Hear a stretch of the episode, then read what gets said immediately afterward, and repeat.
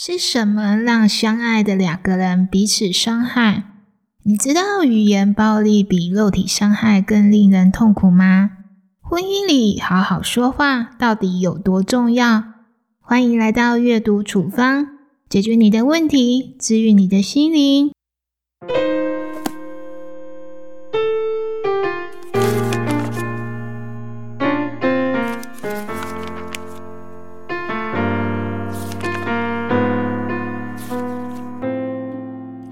我是说书人婉莹，今天的处方书目叫做《非暴力沟通》，作者马歇尔博士年轻的时候深受语言和肢体暴力的痛苦，一直思考如何让人与人心意相通、和平共处。最后，他发现非暴力沟通是最好的办法。非暴力沟通出版到现在，已经翻译成三十多种语言。全球销量超过百万册，到底非暴力沟通有什么厉害的地方呢？接下来，我想用四个故事和大家说说构成非暴力沟通的四个元素。第一个元素，表达观察。小爱和杰哥是一对夫妻，两人平常分隔两地，只有假日才会聚在一起。小爱长期自己一个人带孩子，非常的辛苦。就算假日聚在一起，也总是在照顾孩子，根本没有时间好好说话，陪伴彼此，还常常因为育儿教养的问题吵架。这一天，两个人又因为小孩的事情大吵了一架。小爱终于忍不住自己的情绪，和杰哥说：“每次需要你的时候，你总是不在身边。”你总是一直忙工作，从不管我和孩子。说完，掩面大哭起来。杰哥看到妻子的攻击，也不甘示弱的回嘴：“你很啰嗦，诶你也很少配合我的工作啊！我工作需要专心，你天天狂打电话和传讯息给我，叫我怎么专心啊？”作者说，说话的时候要注意观察和评论的差别。小爱和杰克的四句话全部都是评论。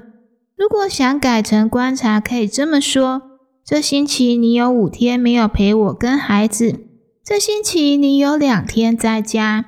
你这星期每天都打电话给我，每次都说我不关心你。第二个元素，表达感受。小爱和杰哥为了改善关系去做婚姻咨询。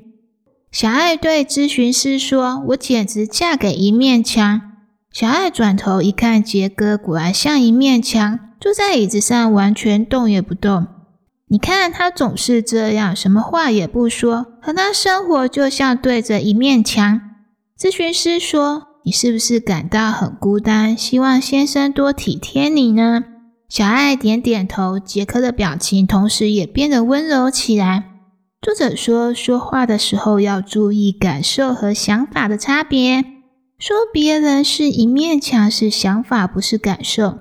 想表达感受，要先建立表达感受的词汇表，例如开心、感动、幸福、害怕、担心、紧张等等。清楚表达感受，可以让沟通更为顺畅哦。第三个元素，说出需求。小爱和杰哥持续接受婚姻咨询。有次，小爱突然站起来离开房间，很久都没有回来。回来后，咨询师问他：“你还好吗？”小爱说：“我突然想起一件事情，心里非常的难受。”咨询师说：“什么事情呢？”我突然想到，结婚这么多年，我一直觉得杰哥不在乎我的感受。我今天终于意识到，我从来没跟他说。我想要什么？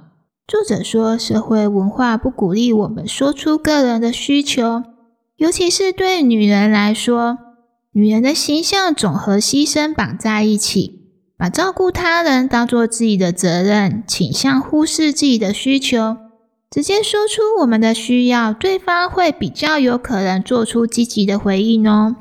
第四个元素，请求帮忙。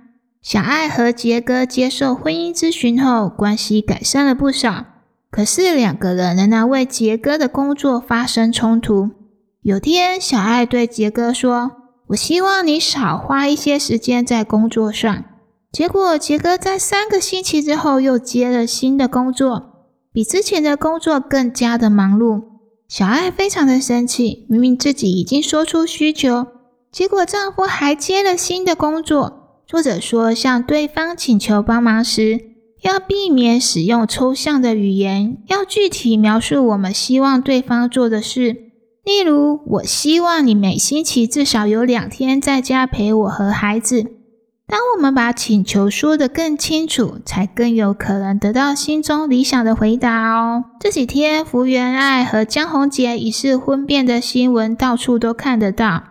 有报道指出，江宏杰疑似对福原爱长期语言暴力。谁是谁非，作为看客的我们难以得知真相。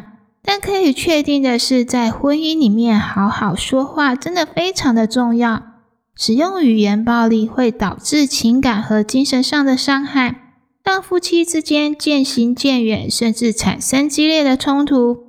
透过非暴力沟通，我们可以真诚的表达自己，倾听他人，建立人与人深刻的连结，丰富彼此的生命。你可以到阅读处方的 IG 领取本集开出的处方纸。也可以把你的疑难杂症私讯给我，由我来寻找处方书目。